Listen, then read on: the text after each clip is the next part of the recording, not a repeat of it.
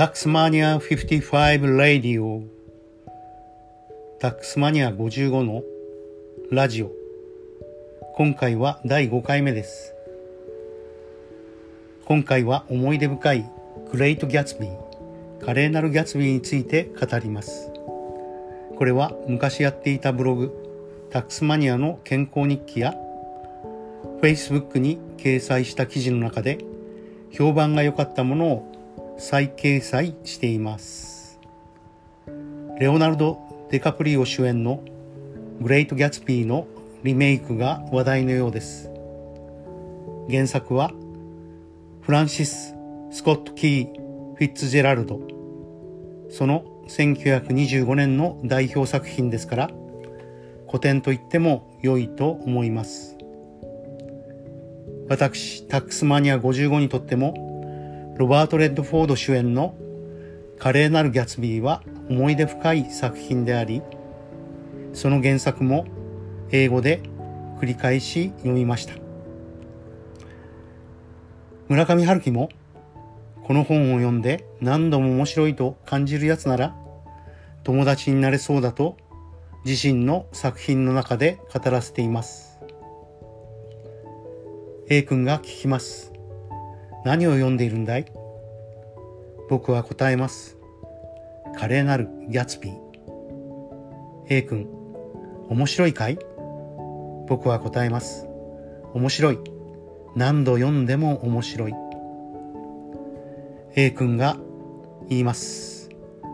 華麗なるギャツビーを面白いと言えるやつとなら友達になれそうだな。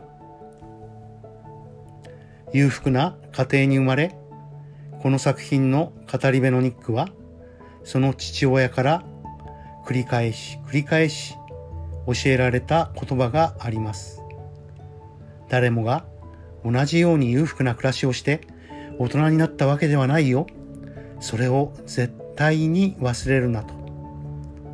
そして謎の富豪、ギャツビーと無二の親友になりながらも、ギャツビー自身により語られる完璧な過去や学歴や経歴、そしてその家庭環境を聞いて、ギャツビーはひょっとしたらとんでもないやつだな。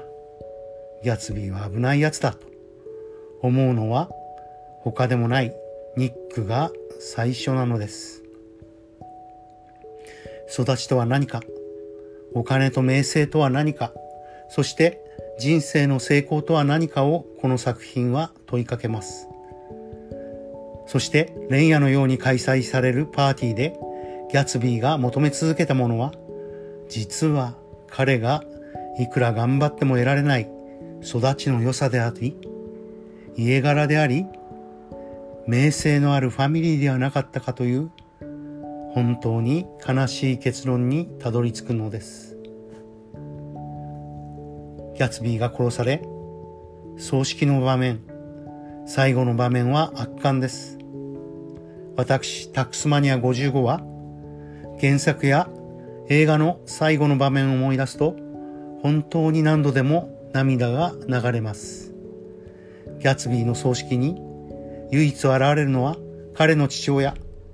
しかもファミリーネームはアイルランド系のギャッツであることが判明します。ギャツビーはファミリーネームさえも偽っていたのです。遺品整理の中でギャツビーが残した若い頃に書いた手帳が見つかります。ギャツビーが残した手帳には毎日少しずつ貯金すること、10ドル、いや5ドルずつ。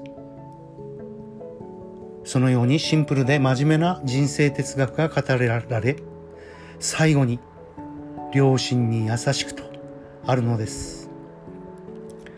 リメイク版がどういうスタンスで作られた作品かはわかりません。ぜひ、明日にでも見に行きたいと思います。